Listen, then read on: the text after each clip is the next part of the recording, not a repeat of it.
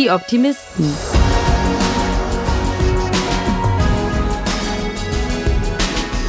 Der Podcast aus dem Eisele Verlag. Und damit herzlich willkommen zur fünften Folge von Die Optimisten, dem Podcast aus dem Eisele Verlag. Mein Name ist Jette und ich treffe für diesen Podcast Menschen aus der Buchbranche. Ich spreche mit ihnen über ihre Leidenschaft für gute Bücher und werfe einen Blick hinter die Kulissen. So, ich gebe es jetzt an dieser Stelle mal zu. Ich habe selbst schon mal mit dem Gedanken geliebäugelt, ein Buch zu schreiben und ich habe auch ein bisschen was zu Papier gebracht. So geht es sicher auch ganz, ganz vielen von euch. Und wenn ihr nicht, so wie ich, dann nach ein paar Seiten aufgegeben, sondern vielleicht ein ganzes Manuskript fertiggestellt habt, dann fragt ihr euch vielleicht, wohin nun damit? Meine heutige Gesprächspartnerin kann euch das beantworten. Monika Kempf hat jahrelang Erfahrung als Lektorin in großen Verlagshäusern gesammelt, bevor sie sich im letzten Jahr mit ihrer eigenen Literaturagentur mit Sitz in Starnberg selbstständig gemacht hat. Sie hat mir erzählt, wofür es eine Literaturagentur überhaupt braucht, wie man die richtige für sich findet und was sie am Literaturbetrieb liebt, aber auch was sie gern verändern würde. Es gibt jede Menge Insights, Tipps und ganz viel Begeisterung für gute Literatur. Ich hoffe, euch macht das Gespräch so gute Laune wie mir. Los geht's! Also, herzlich willkommen im Podcast. Ich freue mich sehr, dass du da bist. Meine erste Frage ist immer, was liest du gerade? Oh, ähm, ich habe tatsächlich erst gestern Abend ähm, ein neues Buch angefangen. Und zwar ist das ähm, Writers and Lovers von Lily King. Oh, das habe ich ähm, auch gelesen. Ja, das ist, vielleicht liegt das auch daran, dass es ein Buch ist, das unter anderem Julia Eisele immer empfiehlt als eines der besten Bücher der letzten zehn Jahre. Ah, das ungefähr. wusste ich noch gar ja, nicht. Ja, ich habe schon sehr lange auf meiner Liste ähm, und habe eine ähnlich gute Empfehlung auch noch von anderen bekommen. Deshalb ähm, habe ich wahrscheinlich vollkommen überzogene Erwartungen. aber mal schauen, so die ersten 15 Seiten äh, haben die schon mal gut erfüllt. Aber mal gucken, ich bin sehr gespannt, freue mich total drauf. Ja, mhm. ich mochte das auch sehr gerne, muss ich sagen. Kommst du denn überhaupt viel zum privaten Lesen? Ich meine, Lesen ist ja ein sehr, sehr großer Teil deines Jobs. Also ja, ich komme eigentlich relativ gut zum privaten Lesen. Ich lese mittlerweile abends so vorm Schlafengehen und am Wochenende eigentlich ausschließlich privat was ich mir auch so ein bisschen bewusst als, als Grenze setze. Ähm, aber ja, doch, ich, ich komme schon noch dazu und ich finde es auch wahnsinnig wichtig, ähm, um natürlich einerseits so einen Blick für den Markt zu kriegen, was ja für mich auch sehr relevant ist, kommen wir bestimmt auch später nochmal dazu. Ähm, und davon abgesehen natürlich auch, um einfach diese Leserin in mir wach zu halten, ne? diese mhm. Neugierde und diese Begeisterung, Neues zu entdecken. Das ist, glaube ich, für, für jeden in dieser Branche wahnsinnig wichtig. Du hast ja im Mai diesen Jahres deine Agentur mhm. gegründet und vorher hast du in äh, Verlagshäusern gearbeitet. Vielleicht magst du einmal ein bisschen erzählen, genau, was du, was du vor der Agenturgründung genau gemacht mhm. hast. Ich habe Literatur studiert, ähm, habe dann schon während des Studiums ein erstes Praktikum gemacht, bei DTV war das, ähm, und bin dann ähm, nach dem Abschluss eingestiegen über ein Volontariat bei Drümer Knauer was dann, ähm, woran dann ein Juniorlektorat und dann eine Lektoren, Lektorenstelle angeschlossen hat bei PIPA, ähm, wo damals Julia Eisele die Programmleiterin war. Also daher kennen wir uns auch schon relativ lange. Ähm, war dann äh, ungefähr vier Jahre bei PIPA und bin dann im ähm, Januar 16 zu Penguin Random House gewechselt, wo damals eben Penguin als Verlagsmarke nach Deutschland geholt wurde. Und das ähm, war natürlich so eine Versuchung, der ich der ich nicht widerstehen konnte, was, glaube ich, auch viele nachvollziehen können.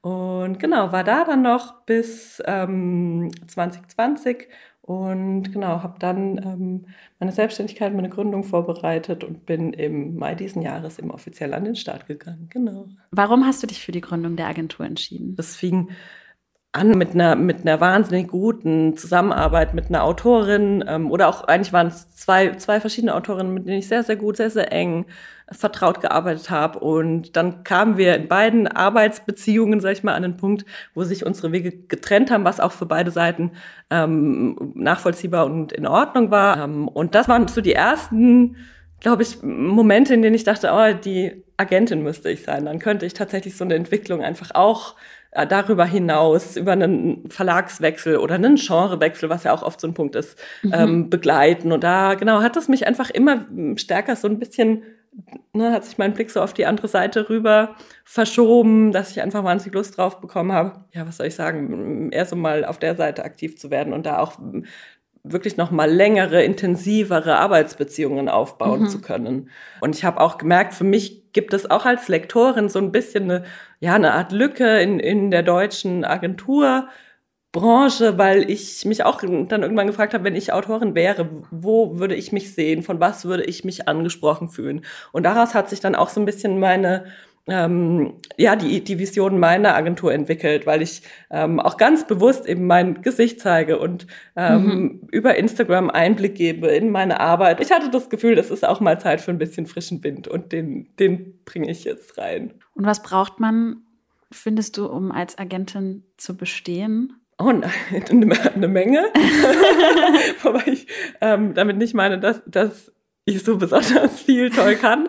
Aber es sind schon sehr unterschiedliche Aspekte, je nachdem, in welchem ähm, Stadium man sich gerade befindet mit einem Projekt. Ich glaube, was ganz wichtig ist, ähm, genauso wie, wie bei der Verlagsarbeit, ist eine Begeisterungsfähigkeit für einzelne Texte, aber auch für die Menschen dahinter, ähm, für das Produktbuch, für den Markt, für all das drumherum. Ich glaube, da, da braucht man schon wirklich viel Herz und Leidenschaft dabei und das, das ist ja auch was, jeder, der in der Branche arbeitet, weiß, dass das auch das ist, was die Branche ausmacht. Darüber hinaus ist es natürlich Marktkenntnis, um mhm. auch die Chancen für ein Buch einschätzen zu können, natürlich um irgendwie bestmöglich vermitteln zu können, ähm, aber auch rein wirtschaftlich betrachtet. Ich arbeite natürlich wie alle ähm, seriösen Agenturen auf reiner Provisionsbasis. Das heißt, ähm, ich verdiene nur, wenn auch die Autorin ähm, verdient. Das heißt, wenn ich ein Buch nicht vermittelt bekomme, verdiene ich 0 Euro. Und das ist natürlich auch für meine, ähm, meine Rechnung nicht ideal. Mhm. Davon abgesehen, glaube ich, darf man nicht konfliktscheu sein, weil es natürlich auch ein ganz wichtiger ähm, Punkt ist, dass ich eben auch die Interessen und auch die wirtschaftlichen Interessen meiner AutorInnen ähm, gegenüber der Verlage vertreten muss. Ähm, gleichzeitig soll es natürlich in einem vernünftigen Rahmen für beide Seiten sein. Und das ist was, was ich sehr wichtig finde. Ähm, also auch eine, eine hohe, ja, eine, eine, gute Kommunikationsfähigkeit, das finde ich sehr wichtig. Ich mhm. persönlich mhm. lege da auch großen Wert auf ein offenes Miteinander, also klare Kommunikation in alle Richtungen. Ich bin auch aus meiner Erfahrung in der Verlagswelt kein Freund davon, sich gegenseitig ähm, nur Honig ums Maul zu schmieren oder sich was gegenseitig ähm, vorzulügen, jetzt mal hart ausgedrückt, was irgendwelche Potenziale oder Einschätzungen oder Hoffnungen oder was auch immer angeht. Ich glaube, da hat letztlich keiner was davon. Ähm, deshalb ja, ich bin, bin immer dafür, wirklich auf Augenhöhe in alle Richtungen zu kommunizieren. Ja, dann werden wir gleich noch äh, ein bisschen darüber konkreter sprechen, was, was eigentlich genau dein Alltag als Agentin so mhm. ausmacht. Aber vorher starte ich noch in unsere kurzgesagt Rubrik. Dicke Schinken oder schmale Bände? Schmale Bände tatsächlich. Ich bin ein großer Fan von kurzen Büchern. Homeoffice oder Büro? Homeoffice im Zweifelsfall. Ähm, am besten eine Mischung von, von beidem. Belletristik oder Sachbuch? Belletristik. Literatur oder Unterhaltung? Oh, schwierig. ähm, von allem ein bisschen. Am liebsten das Mittelfeld, ehrlicherweise. Instagram Story oder Instagram Post? Auch schwierig. Story. Schnell wieder weg im Zweifelsfall. Ich weiß auch nicht, geht irgendwie doch oft spontaner und ähm, fällt mir doch anders, als ich es gedacht hätte vor ein paar Monaten, relativ leicht einmal unüberlegt, irgendwas rauszuhauen. Humorvoll oder ernsthaft? Humorvoll. Bar oder Couch? Oh, Couch. Chaos oder Ordnung? Oh, ich hätte gern Ordnung, ja, ich sag einfach Ordnung. Und München oder Starnberg? Starnberg. also München, München hat, hat viel Schönes. Ich bin total froh, dass Starnberg so nah an München ist und ich so viel und so unkompliziert und schnell hier sein kann, um Freunde zu treffen, Termine zu machen, Verlage zu besuchen. Ähm, aber ich freue mich dann doch auch, muss ich zugeben, jedes Mal wieder, wenn ich mit meiner S-Bahn da wieder raustuckere. Es ist einfach sehr schön und gemütlich. Ich glaube, viele unserer Hörerinnen und Hörer wissen gar nicht so genau, was eine mhm. Literaturagentur eigentlich macht und, und, wozu es sie braucht. Mhm. Also ich glaube, bei vielen ist immer noch dieses klassische Bild von, ich schicke mein Manuskript an ein Lektorat eines Verlags mhm. und dann wird es da angeguckt. Äh, die Realität sieht aber ja mittlerweile ein oh bisschen oh ja. anders aus. Mhm. Und ähm, genau, vielleicht magst du einmal erzählen, was überhaupt das Business von einer mhm. Literaturagentur mhm. eigentlich ist. Ja, also wenn, wenn wir gerade an dem Punkt ansetzen, der ja für viele AutorInnen erstmal der entscheidende ist, dann ja, kann ich jedem nur empfehlen, sich an eine Agentur zu wenden, weil ähm, natürlich viele Verlage auch noch die, äh, wie man sie nennt, unverlangt eingesandten Manuskripte ansehen, aber das erreicht nicht die hauptberuflichen Lektoren, die da sitzen. Mhm. Ähm, was allein daran liegt, dass es eine unvorstellbare Masse ist. Also ich glaube, keiner, der nicht ähm, in der Verlagsbranche arbeitet, hat eine Vorstellung davon, wie viele Menschen da draußen Manuskripte ähm, schreiben und einschicken. Es sind einfach un, un unheimlich viele. Deshalb wäre das für Verlage einfach nicht zu bewältigen. Und da kommen eben die Literaturagenturen ins Spiel, ähm, deren allererste Kernaufgabe ist erstmal ist, ähm, aus dieser Masse diejenigen mit dem größtmöglichen möglichen, ähm, Potenzial herauszufiltern. So kann man sich ungefähr vorstellen. Und da hat natürlich ähm, ja, eben spielt auch wieder diese Begeisterungsfähigkeit eine ganz große Rolle. So was, was spricht mich persönlich auch an, aber eben natürlich auch die Marktkenntnis. Was wird gerade wo gesucht und gerade auch der Punkt wo. Also mhm. idealerweise, und das ist auch so ein großer Vorteil meiner Verlagsvergangenheit, weiß man, in welchem Lektorat wer sich für was begeistert. Und das ist da ähm, genau eben auch ein ganz wichtiger Punkt. Und wenn ich dann ähm, einen Text finde, der mich anspricht oder den ich ähm, große Chancen sehe in dem Genre, mit den Verlagen, mit denen ich arbeite. Also da hat ja auch jede Agentur so ihren, ihren gewissen Schwerpunkt. Ähm, genau, dann kommt es da zu einer Zusammenarbeit idealerweise. Dann, ähm, genau, ist eben die Hauptaufgabe, diesen Text oder diesen Autor, diese Autorin an den Verlag zu bringen. Damit hört aber meine Arbeit nicht auf. Also ich begleite idealerweise die ganze AutorInnen ähm, Karriere ne, als Sparringspartner, was Ideen angeht. Ich bin natürlich eben derjenige, der, der ähm, die Verhandlungen führt, da die bestmöglichen Konditionen für alle Seiten ähm, versucht ähm, auszuhandeln. Ich bin aber auch was ein ganz wichtiger Punkt ist, ähm, eben Vermittler oder Berater, ähm, wenn es dann mal unangenehm wird, weil das ist tatsächlich was, was in den allermeisten Laufbahnen früher oder später in einem gewissen Maß passiert. Sowas wie eine Cover-Diskussion. Mhm. So, wer möchte welches Cover warum haben oder auch nicht. Das sind all diese Punkte, für die ich dann da bin, in denen ich einspringe. Oder auch wenn es um eine langfristige Entwicklung geht, so einen Genrewechsel beispielsweise in der Belletristik oder im Sachbuch, wenn es darum geht, vielleicht ein neues, neues Thema zu finden. Das ist einfach wahrscheinlich sehr viel Netzwerken. Du kanntest mhm. wahrscheinlich schon viele ja. Leute, aber wie, ähm, wie baust du da Connections auf zu Leuten, mit denen du vielleicht noch nicht so in Kontakt warst vorher? Genau, der Kontakt mit den wie du richtig sagst, ähm, ist es ganz, ganz viel Netzwerken. Man kennt natürlich, je nachdem, gerade wenn man schon ein paar Jahre in Verlagen gearbeitet hat oder gerade auch in unterschiedlichen Verlagen ähm, und großen Häusern, da kennt man natürlich sehr, sehr, sehr viele Leute schon. Was die anderen Verlage angeht, ist es eigentlich in in meisten Fällen relativ unkompliziert. Also wenn ich ähm, in einem Verlag oder in einem einzelnen Lektorat keinen Ansprechpartner ähm, kannte, dann habe ich ähm, über Bekannte nachgefragt, kennst du nicht jemanden da oder du kennst doch den und den, kann ich den mal ansprechen oder weißt mhm. du, wer dafür passend wäre? Und dann ähm, habe ich da einfach mal Kontakt aufgenommen und dann trifft man sich. Und das finde ich wahnsinnig wichtig, ähm, sei es jetzt persönlich oder virtuell, aber dass man sich einfach auch kennenlernt und eben ne, sich auch austauscht, auf was hättest du gerade Lust. Ja. Ähm, also ich bin kein Fan davon, oder das, das ist sicherlich kein Agent, keine Agentin, einfach was irgendwo hinzuschicken, ohne zu wissen, ob das tatsächlich der richtige ist. So, mhm. das ist nicht, ähm, nicht der ideale Weg, sag ich mal. Ähm, Nochmal zum Kontakt zu den Autorinnen. Ja. Also äh, viele schick, also haben das mhm. ja jetzt wahrscheinlich mitbekommen, dass du die Agentur gegründet mhm. hast und wenden sich jetzt mit ihren Manuskripten an dich, so wie sie sich auch an äh, Lektorate von mhm. Verlagen wenden würden. Ähm, suchst du quasi nur so oder gehst du auch aktiv noch ähm, auf Leute zu, die du interessant findest mhm. oder wo du Potenzial siehst? Ähm, mhm. Wie machst du das? Das ist tatsächlich eine Mischung aus beidem. Ähm, und es kommt noch ein dritter Punkt dazu. Und zwar ist es ähm, tatsächlich auch Empfehlung von Dritten. Also ich habe auch einige ähm, Autorinnen schon unter Vertrag, die mir von Autorinnen, gar nicht meinen, meinen eigenen sozusagen, sondern ähm, einfach Bekannten, mit denen ich mal gearbeitet habe oder mit denen ich sonst im Kontakt stehe, ähm, empfohlen wurden, weil die natürlich auch untereinander teilweise sehr vernetzt sind und dann mhm. ähm, sich da auch sehr austauschen und auch gegenseitig beraten und Tipps geben.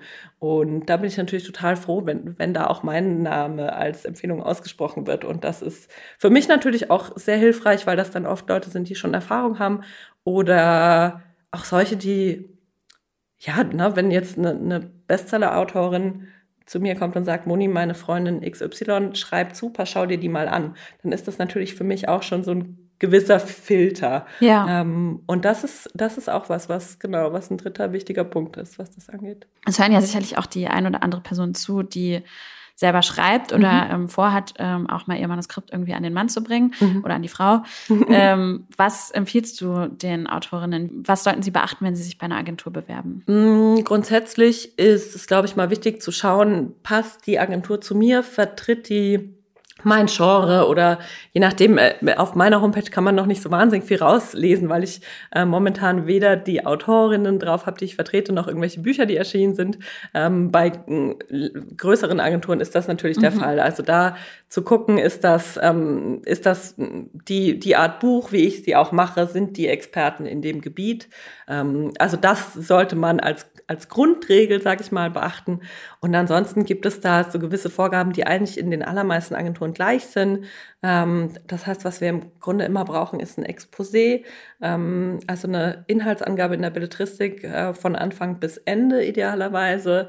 Ähm, gerne noch so eine Art kurzen Pitch, Vergleichs Titel, ähm, einfach um möglichst schnell erfassen zu können, wo, wo befindet sich das, welches Genre ist das, was, wie kann das aussehen. Also das ist schon ein Moment, wo so eine erste Vision entstehen kann. Mhm. Und dazu eine Leseprobe, was im Sachbuch reichen da schon ein paar Seiten oft, ne? Einfach auch, ähm, eben weil das sehr viel mehr über das Thema und die, die ähm, Person dahinter funktioniert. In der Belletristik ähm, sagt man meistens zumindest 30, 40, 50 Seiten und mhm. da ist es einfach wichtig, dass das ähm, der Anfang ist und zusammenhängt, weil nur so kann ich nachvollziehen, funktioniert der Aufbau der Geschichte. Und wenn mich das packt oder neugierig macht, dann fordere ich auch natürlich mehr an. Und dann gibt es noch einen Punkt, den ich auch immer tatsächlich sehr wichtig finde, und zwar ist das das Bauchgefühl. Finde ich wahnsinnig wichtig, dass man gutes Gefühl hat, dass man sich dass man sich einfach wirklich grundlegend sympathisch ist. Mhm. Gerade auch ähm, im Hinblick darauf, dass es ja oft auch mal schwierigere,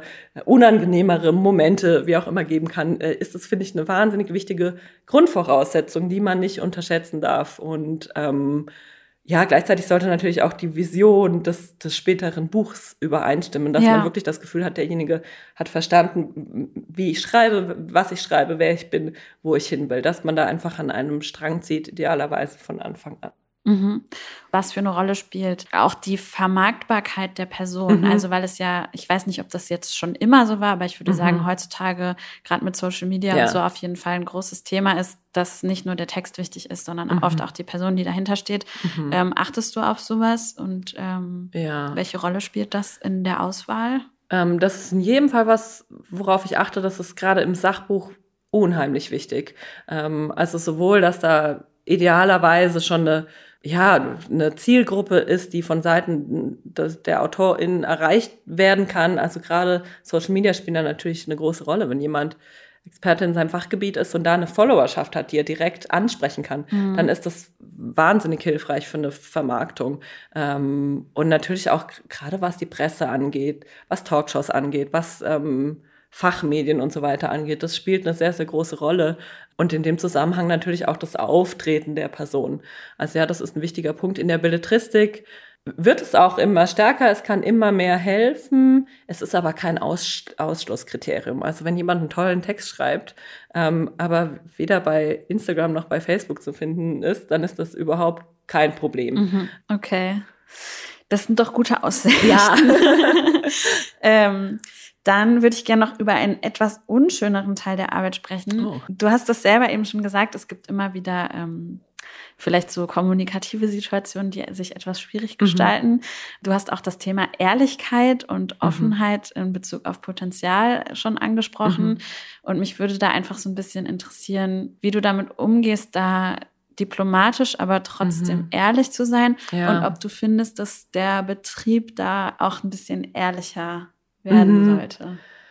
Ähm, also was tatsächlich so dieses diesen, dieses erste Stadium angeht, ähm, wenn es darum geht, einen Text anzunehmen oder auch nicht, da herrscht, glaube ich, schon relativ viel Ehrlichkeit. Mhm. Gerade auch, weil, weil es ja anders nicht funktioniert. Ich kann nicht könnte gar nicht behaupten, ich finde dein Manuskript herausragend gut, aber ich möchte ich trotzdem nicht. nicht. mit dir arbeiten. Ja. Also, das, also auch wenn es natürlich dafür auch Gründe geben kann. Ja. Aber das, das ist ja, das ist nicht schlüssig. Also das ist was, wo es, glaube ich, verhältnismäßig ehrlich zugeht. Wenn ich was über Empfehlungen bekomme, versuche ich, ähm, versuche ich immer zumindest eine kurze Rückmeldung zu geben, auch wenn es nichts für mich ist. Und da finde ich zum einen ehrlicherweise den Punkt Wertschätzung sehr wichtig. Und deshalb finde ich es immer oder sehe ich es immer als Kompliment, wenn mir jemand das zu lesen gibt. Ja. Also das ist ja, finde ich, immer schon so ein Vertrauensvorschuss in meine Richtung und für den ich mich dann auch immer bedanke. Ähm, das finde ich per se schon toll. Und dann ist es ja auch, es gibt ja auch an quasi jedem Projekt irgendwas also die wenigsten Sachen taugen von vorn bis hinten nichts. Ne? Mhm. Und viele Sachen sind wirklich gut, aber es fehlt so das, das letzte bisschen halt, ne? dass das wirklich bei mir so diese Begeisterung auslöst, dass ich sage, das muss ich jetzt unbedingt machen und wenn ich das nicht kriege, dann kann ich nicht mehr ruhig schlafen. Ich versuche natürlich in vielen Fällen, wo ich dann auch Kritikpunkte festmache, das dann auch weiterzugeben, so dass es dass derjenige auch was davon mitnehmen kann. Ne? Also oft ist es tatsächlich so, dass diejenigen dann sagen, ah ja, das war auch schon mein Gefühl, dass das mhm. irgendwie nicht stimmt. Ja. Und dann, glaube ich, ähm, kann derjenige eben trotzdem was, was draus ziehen. Du hast gerade gesagt, ähm, wenn ich das nicht kriege, dann kann ich äh, zwei, zwei Nächte nicht schlafen. Oh ja. das, ähm, das ist ja auch was dazu, hast, da ist mir ein äh, Instagram-Post von ja. dir noch sehr in Erinnerung zum Thema Ablehnung, ja. ähm, wo du das auch angesprochen hattest, ähm, dass dich auch in, nicht nur du musst Sachen mhm. ablehnen, auch dich als Agentin ah, ja. trifft, ähm, trifft ja. Ablehnung jetzt ja. in dieser Position, in der du bist. Wie gehst du damit um und wie schaffst du das, das zum Beispiel nicht, sag ich mal, mit nach Hause zu nehmen oder ähm, auf dich als Person zu beziehen? Ja. Wie hält man da Abstand? Das ist nicht leicht. das ist das überhaupt nicht leicht. Ähm, das ist also zum Glück was, was ich auch schon aus meiner Lektorinnenzeit mhm. sehr gut kenne, weil man da den Fall auch sehr oft hat, was man, glaube ich, von außen gar nicht so sieht. Man denkt immer, die Lektoren, die sitzen da und sagen, nein, nein, nein, nein, ja, okay, das nehme ich, nein, nein, nein. Mhm. Aber tatsächlich ist da ja auch oft die Situation, dass, ähm, dass verschiedene Verlage sich um ein Manuskript bewerben und man dann sich unsterblich in den Text verliebt und denkt, ich brauche dieses Buch unbedingt und ich will mit dieser Person arbeiten und das wird garantiert der nächste super, super Bestseller des Jahrzehnts. Und dann irgendwann kriegt man eine E-Mail, in der steht, der Autor hat sich leider für einen anderen Verlag entschieden und es mhm. bricht einem tatsächlich das Herz. Also das ist dann, und das ist jetzt genauso, das ist dann in dem Moment wirklich wie schlimmer Liebeskummer, so blöd es klingt, ne? Mhm. Aber das sind dann tatsächlich so Momente, wo man denkt, oh Gott, ich werde nie wieder, nie wieder ein Manuskript genau so toll finden und ich werde nichts mehr finden, das mich so begeistert. Und natürlich weiß man, dass es nicht so ist, ne? Ja. Und nach drei Tagen geht's auch wieder, aber das, ähm, wenn man diese Begeisterung für Bücher empfindet, dann kann man auch diesen Schmerz, nicht das klingt wahnsinnig dramatisch, aber dann kann man auch das nicht vermeiden. Okay. Ähm, ja, ich habe gerade schon deinen Instagram-Account angesprochen. Mhm. Du bist ja sehr aktiv auf Instagram, würde ich mhm. sagen. Ähm, was für eine Rolle spielt Social Media in deinem Beruf? Ähm, für mich spielt es jetzt mit der Agentur eine sehr große Rolle, muss ich sagen. Auch eine wesentlich größere, als ich gedacht hätte. Also in dem Moment, wo ich, wo so diese Vision meine Agentur ähm, irgendwie Form angenommen hat, war für mich gleich klar, dass ich mich irgendwie in den sozialen Medien präsentieren möchte, einfach um eben diesen Einblick auch zu geben und zu zeigen, wer dahinter steckt.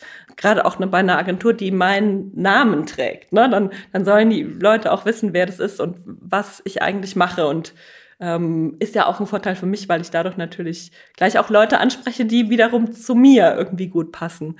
Und genau, da habe ich mich relativ schnell für Instagram entschieden, weil mir das am leichtesten mhm. fällt, glaube ich. Ähm, ich bin auch auf LinkedIn aktiv, aber ähm, bei weitem nicht in dem in dem Maße, auch weil mir auch dieses, weiß ich nicht, spontane, humorvolle, ein bisschen ungezwungenere von Instagram einfach auch gut gefällt. Und ähm, genau, es ist insofern für mich jetzt relativ wichtig geworden, weil ich zum einen merke, wie gut es funktioniert und wie gut es ankommt, dass ich eben diese Zeit in meiner Arbeit zeige, dass sich davon sehr viele Leute angesprochen fühlen. Also ich krieg wirklich sehr, sehr viele Zuschriften und Einsendungen, die sich darauf beziehen, mhm. dass sie das Gefühl haben oder sich freuen und sagen, endlich mal jemand, der uns zeigt, wie es ist. Oder du hast neulich erwähnt, dass du das und das suchst und ach, wie cool, ich dachte, jetzt schicke ich es dir mal. Oder ja. ähm, ich habe mich nie getraut, mich an eine Agentur zu wenden, aber du machst irgendwie so einen nahbaren Eindruck. Und das ist genau das, was ich damit erreichen wollte. Und das bestätigt das total. Und deshalb, genau, deshalb bleibe ich da auf jeden Fall dabei und mit viel Freude. Es macht total Spaß. Wir haben jetzt sehr viel Positives über die Branche gesagt. Ja. und ganz doll geschwärmt. Ähm, Gibt es vielleicht auch Dinge, die du an der Branche vielleicht verändern würdest, wenn du könntest? Oh ja, unbedingt. Unbedingt. da fallen mir direkt auch ein paar Sachen ein. Zum einen ist das, was wirklich die Branche und die Mitarbeitenden der Branche angeht, würde ich mir mehr Wertschätzung gerade auch für ganz junge Leute ähm, wünschen, die in der Branche einsteigen. Also es gibt zum einen viele Verlage, die gar keine Einstiegspositionen mehr anbieten, also keine Volontariatsstellen anbieten. Ähm, wo welche angeboten werden, sind die oft ja nicht, nicht sehr gut bezahlt, muss man sagen, selbst in sehr teuren Städten wie München. Ähm, also da fehlt es glaube ich, in vielen Punkten noch an der Wertschätzung, auch finanziellen Wertschätzung. Und das ist aber was, was sich immerhin, glaube ich, gerade ändert, auch aufgrund dieses ja wirklich viel, viel benannten Fachkräftemangels, den auch die Verlagsbranche ganz stark spürt. Ähm, ich glaube, das ist was, was, was auf jeden Fall eben noch Verbesserungspotenzial hat. Ähm, mhm. Und daneben würde ich mir wünschen, dass auch gerade in einer Branche, in der so viele Frauen arbeiten, die Gleichberechtigung oder ist vielleicht das falsche Wort, so die Chancengleichheit einfach noch ein bisschen vorangeht. Also da hat sich schon sehr, sehr viel getan, tut sich sehr viel, aber gerade auch, was nicht nur die, die Chancengleichheit von Männern und Frauen angeht, sondern auch die von ähm, Frauen mit Kindern und gerade mit kleinen Kindern und denen ohne Kindern und Männern, da glaube ich, gibt es noch also wahnsinnig viel Optimierungsbedarf und Potenzial. Also gerade auch Führung in Teilzeit ist da ein wahnsinnig wichtiger Punkt. Und da gibt sich unsere Branche auch im Vergleich zu anderen oft noch sehr altertümlich und auch sehr wenig aufgeschlossen. Und das finde ich wahnsinnig schade. Ähm, das kann ich nicht so ganz nachvollziehen. Und da, da muss ich auf jeden Fall viel tun. Und um, du merkst, mir fällt eine ganze Menge ein. aber ich finde das alles, ich finde, äh, also die beiden Punkte auf jeden Fall schon mal ja. voll, also stimme ich dir absolut zu. Ja, ja. Was ich mir noch wünschen würde, ist so ein bisschen mehr Aufgeschlossenheit oder Risikobereitschaft. Ich weiß nicht, was das richtige Wort ist, was ähm, Folgebücher nach nicht ganz so erfolgreichen Büchern angeht. Das heißt, ähm, ein Verlag hat, egal auf, auf welcher Höhe, ne, wir müssen jetzt gar nicht von super Bestsellern oder was auch immer ähm, reden, aber jeder Verlag hat, wenn er das erste Buch mit jemandem macht, natürlich eine gewisse Erwartung, wie, wie derjenige auch. Und es kommt natürlich vor, dass dieses Buch oder dann auch das zweite, dritte, vierte, wann auch immer, die Erwartung nicht erfüllt, aus welchen Gründen auch immer. Und dann macht man in der Regel nochmal ein Buch, aber wenn das wenn das, wenn dann die Zahlen nicht hochgehen oder auch die Erwartungen nicht erfüllt werden, dann wird's, wird die Luft meistens wahnsinnig dünn. Und das finde ich schade, weil da dann oft gar kein Raum mehr ist für, für neue Texte oder Ideen, die vielleicht an sich, für sich betrachtet, ein super großes Potenzial haben. Und das ist auch, muss man sagen, da will ich gar nicht sagen, dass die bösen Verlage da zu wenig Ausdauer oder wie auch immer haben. Mhm. Das ist oft einfach nur darin begründet, dass natürlich auch die Buchhändler wahnsinnig, wahnsinnig genauen Blick in ihr Warenwirtschaftssystem werfen. Und wenn ja. die sehen, vom letzten Buch habe ich, weiß ich nicht, zehn verkauft, dann bestelle ich vom nächsten Mal erstmal lieber nur fünf. Ne? Ja. Das ist was, wo ich mir wünschen würde, dass man da doch noch mal mehr einfach nur vom Text denken kann und danach Potenziale beurteilen. Aber wie gesagt, ich verstehe es ja auch, ich habe es im Verlag nicht anders gemacht und auch oft entschieden. Das ist, ist glaube ich, so ein Systemfehler an jeder Stelle. Ja. Ähm, und auch der Buchhandel gibt ja im Zweifelsfall nur, nur das weiter, was die, die Kundschaft ihm ähm, signalisiert. Deshalb ja. kann, man, kann man da, glaube ich, keinen Schuldigen benennen. Aber wenn ich jetzt einen Wunsch frei hätte, würde ich mir wünschen, dass, dass, dass das leichter ist. Dann kommen wir zu meiner Abschlussfrage. Ja. Ähm, was stimmt dich gerade optimistisch? Ganz viel. Ähm, also ich bin, glaube ich, so ein grundlegend optimistischer Mensch. Deshalb fällt mir das gar nicht so schwer, optimistisch zu sein. Aber ja, wie gesagt, ich glaube, im Verlag in, oder im Verlagswesen, da, da tut sich viel in die richtige Richtung.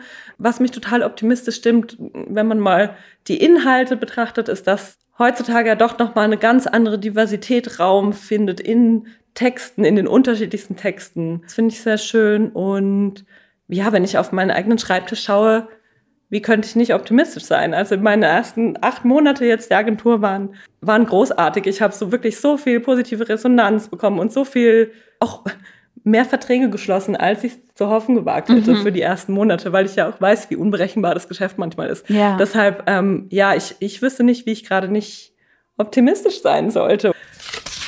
Und habt ihr euch von Monikas Begeisterung auch so anstecken lassen? Ich finde, man merkt, dass sie für gute Bücher einfach brennt. Und das finde ich super inspirierend. Wenn euch die Folge gefallen hat, dann teilt sie gern und erzählt jemanden von diesem Podcast, den das Thema vielleicht auch interessieren könnte. Ich freue mich außerdem, wenn ihr uns eine Bewertung schreibt und uns abonniert. Und dann hören wir uns schon ganz bald wieder. Bis dahin, bleibt optimistisch.